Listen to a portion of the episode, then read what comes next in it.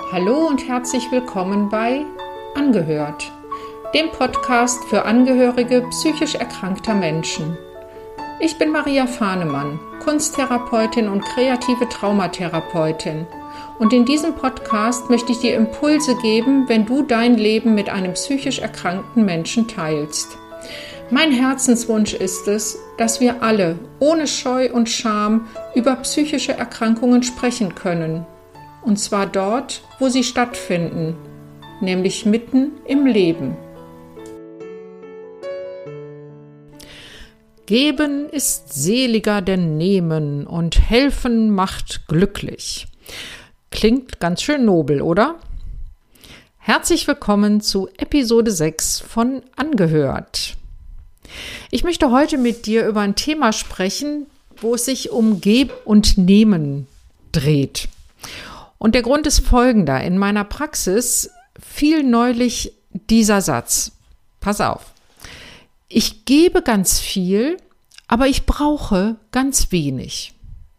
Wohlgemerkt, die Person hat nicht gesagt, ich gebe ganz viel und leider bekomme ich überhaupt nichts zurück oder nur ganz wenig zurück, sondern ich gebe ganz viel, aber ich brauche selbst ganz wenig. Was geht dir durch den Kopf, wenn du diesen Satz hörst? Klingt das selbstlos, bescheiden oder sogar edel? Ich muss sagen, ich bin ehrlich gesagt an der Formulierung ein bisschen hängen geblieben. Ich sag dir auch warum. Natürlich ist es schön zu geben und zu helfen und zu schenken. Das sind alles Dinge, die uns Menschen tatsächlich Befriedigung schenken und glücklich machen. Es gibt sogar Studien, die das belegen. Wenn aber jemand nicht gleichzeitig auch nehmen kann, steckt dahinter meist mehr als Bescheidenheit und Selbstlosigkeit. Lass uns mal draufschauen gemeinsam. Wenn jemand zum Beispiel immer alles für andere tut, anderen hilft, Dinge für andere erledigt, immer wieder kleine Geschenke macht und so weiter, dann kann das sein, dass er das macht, um sich ja vor äh, Ablehnung, vor Kritik zu schützen.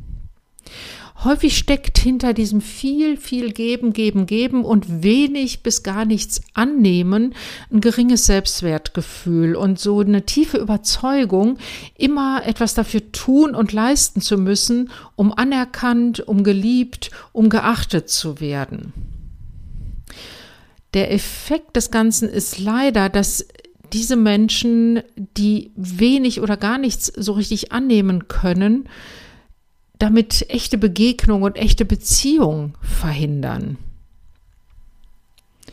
Im Annehmen von Hilfe, von Liebenswürdigkeiten, von Geschenken macht man sich nämlich immer so ein bisschen verletzlich. Man lässt andere an sich heran und lässt sich dadurch emotional berühren. Und nichts anzunehmen hat häufig den gegenteiligen Effekt. Menschen, die viel geben und wenig annehmen können, scheuen sich vor dieser emotionalen Berührung und schaffen sich im Prinzip durch das viele Geben so eine Art Schutzraum. Das viele Geben hat auch den Effekt, dass wer das macht, das Gefühl hat, eher die Kontrolle zu behalten. Und das Gefühl von Kontrollverlust ist schon eins, was tief verunsichern kann. Menschen, die nicht gut annehmen können, die fürchten sich häufig vor dieser Verletzlichkeit und ihre Angst ist häufig darin begründet, anderen zu Dank verpflichtet zu sein, anderen etwas schuldig zu bleiben und sich in der Folge oder als Konsequenz daraus im Prinzip abhängig zu machen und schwach zu fühlen. Und das fühlt sich für diese Menschen ziemlich blöd an. Das ist so ähnlich wie die Überangepasstheit, über die ich in meiner letzten Podcast-Folge ja gesprochen habe. Ich verlinke dir die nochmal unten in den Show Notes, falls du die noch nicht gehört hast. Ich habe neulich sogar mal einen Begriff gehört, den fand ich ziemlich krass, aber ich finde den gar nicht so unpassend zu diesem Thema. Und zwar war das der Begriff der Fürsorgeaggressivität. Das ist ja schon heftig, ne? Also als ich das, äh, ich habe das gelesen ähm, irgendwo, ich weiß gar nicht mehr genau, und ähm, dachte, boah, äh, heftiger Begriff, aber eigentlich trifft das so bestimmte Umstände ganz gut auf den Kopf.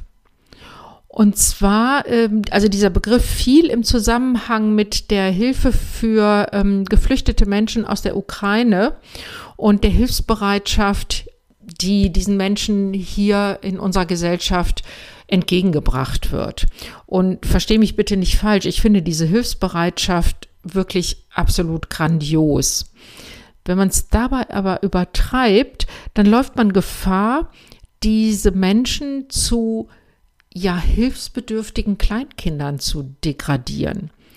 Das heißt, wenn ich andere erwachsene Menschen umsorge, so von vorne bis hinten betüdle, bekoche, bringe ich die ja auch in eine Art Passivität. Was sollen sie denn noch tun, wenn ich alles für sie tue? Und wenn das auch noch so geschieht, dass ähm, ich gar nicht erst frage, was denn der andere überhaupt braucht oder was gewünscht wird, dann merkst du schon, dann kommt da so dieser Aspekt der Aggressivität ganz gut ins Spiel. Ne, ich finde, da wird das ganz gut sichtbar. Und wenn wir dann noch ein bisschen weiter drehen an der Schraube, nämlich wenn diese geleistete Hilfe, diese vielleicht auch ungefragte Hilfe im Detail, wenn die nicht genutzt wird, nicht in Anspruch genommen wird, dann kommt bei den Gebenden, bei den Helfenden, möglicherweise ganz schnell so, so ein Gedanke an Undankbarkeit oder das Thema Undankbarkeit ins Spiel. Und du merkst schon, wir kommen in eine immer größere Schieflage zum Thema Geben und Nehmen, wenn das sich so weit fortsetzt. Also Menschen, die so, so ein, ja, ins aggressive neigenden Geben Hilfe, Hilfestil oder wie auch immer haben, ähm, die vermeiden damit für sich in dieses Gefühl von Dankbarkeit und Verpflichtung zu kommen. Das ist da das, was sie für sich selbst auch immer versuchen zu vermeiden, muten das andererseits aber anderen Menschen zu.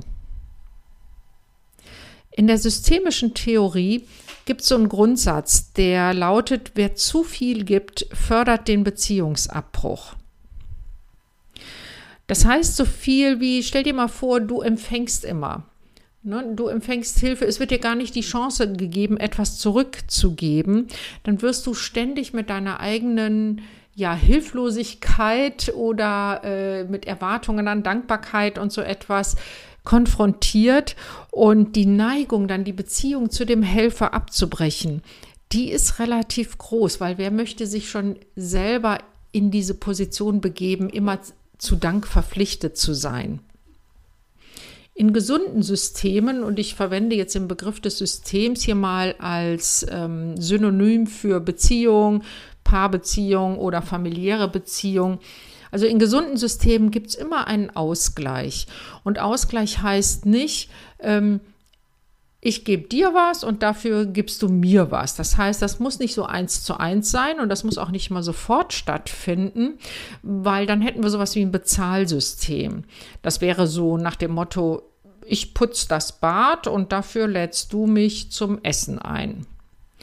Das kann man natürlich auch mal machen oder überhaupt, ne? Völlig in Ordnung, gar kein Problem. Aber das ist nicht das, was ich mit Ausgleich meine. Das ist Austausch oder halt Bezahlung, wie gesagt. Ähm, mit Ausgleich ist eher gemeint, dass jeder etwas in die Beziehung hineinbringt dass beide Partner oder alle Familienmitglieder in einer Familie eine aktive Rolle in der Beziehungsgestaltung übernimmt. Also beide Partner übernehmen eine aktive Rolle in der Beziehungsgestaltung. Wenn wir das jetzt mal auf das Thema Angehörigsein übertragen, da kann das Geben und Nehmen auch ganz schön in Schieflage geraten. Das ist auch erstmal völlig verständlich.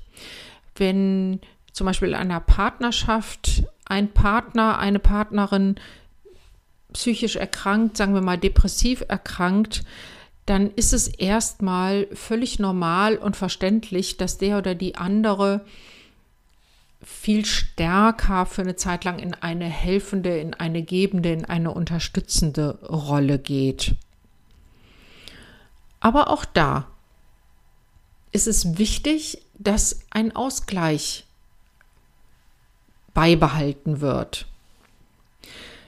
Dass du, wenn du der Angehörige, die Angehörige bist, dir vorher überlegst, wie viel Raum kann ich in meinem Leben, in meiner Energie, wie viel Energie kann ich in das Helfen, in das Unterstützen geben? Und wo brauche ich auch das Nehmen, auch in dieser Beziehung? Und wie kann das aussehen? Das Ganze trägt nämlich dann dazu bei, dass ihr auf Augenhöhe bleibt und dass nicht der eine der passiv Empfangende ist und der andere der ständig Gebende und sich auf lange Sicht damit auch überfordernde, aber der ständig ja vielleicht auch glücklich gebende erstmal ist.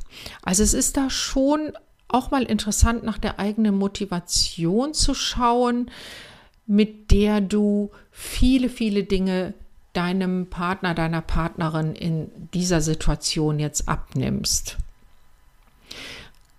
Hat es vielleicht etwas damit zu tun, dass du die Kontrolle behalten möchtest? Nicht über deinen Partner oder deine Partnerin, sondern über die Situation. Je mehr ich tue, je mehr ich gebe, sagte ich ja vorhin schon, desto mehr habe ich vielleicht das Gefühl, ja, die Kontrolle, den Überblick zu behalten, die Kontrolle halt beizubehalten.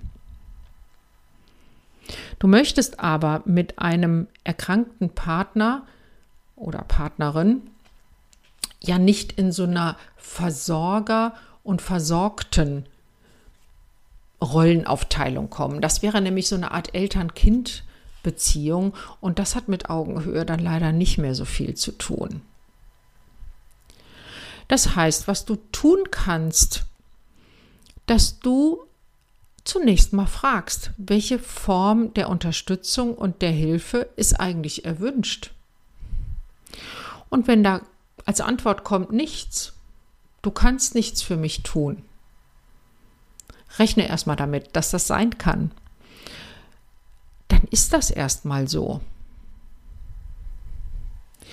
Aber um auf Augenhöhe zu kommen, ist es wichtig, in diesen Austausch zu gehen, also in diesen, ähm, in diese Kommunikation zu gehen und deine Hilfe nicht einfach so vorpreschend zu leisten, sondern erstmal nachzufragen, was ist überhaupt erwünscht, was ist überhaupt notwendig, was ist überhaupt jetzt möglich. Und jetzt kommen wir nochmal zum Aspekt nehmen. Überleg du auch mal, wo du Hilfe annehmen kannst. Gerade jetzt vielleicht in dieser Situation. Gibt es Freunde, gibt es Familienmitglieder, die dich ein bisschen entlasten und unterstützen können? Und wie leicht fällt dir das, diese Unterstützung und diese Hilfe anzunehmen? Könnte sich lohnen, da mal drüber nachzudenken. Oder wie ist das? Hast du dich in dem, was ich hier gesagt habe, über Geben und Nehmen irgendwo wiedererkannt? Gehörst du auch zu den Menschen, die viel geben, aber so das Gefühl haben, ja, ich brauche doch selber gar nicht so viel. Also, dass du vielleicht auch selber dazu gehörst, zu den Menschen, die schlecht annehmen können. Ich finde, das lohnt sich da mal ein bisschen hinzuschauen und diese Spur mal zu verfolgen, um herauszufinden, was dahinter stecken könnte, damit du es ändern kannst. Wenn du magst, lass dich doch ruhig dabei unterstützen, denn das kann man nicht immer alles so gut mit sich selber ausmachen. Da ist es manchmal ganz hilfreich, wenn jemand von außen dich da bei dieser Spurensuche begleitet. In Beziehungen ist es ja so, die sind dann lebendig, wenn jeder sich auch dem Nehmen öffnen kann. Und es geht gar nicht unbedingt um die großen Dinge, sondern häufig geht es um die vielen kleinen Dinge im ganz normalen Alltag. Ja, das waren so meine Gedanken zum Thema Geben und Nehmen. Und wenn du mehr von mir hören möchtest, dann abonniere doch gerne diesen Podcast. Und wenn du ein Thema oder eine Frage hast, die ich mal hier im Podcast ansprechen soll, dann schreib mir doch einfach auf maria.praxisfahnemann.de. Praxisfahnemann einfach in einem Wort. Oder schreib mir auf Instagram und wo du mich sonst in den sozialen Medien findest, das verlinke ich dir unten nochmal in den Show Notes. Ich freue mich auf jeden Fall von dir zu hören und ich werde mich auf jeden Fall bei dir zurückmelden. Ich wünsche dir alles Gute.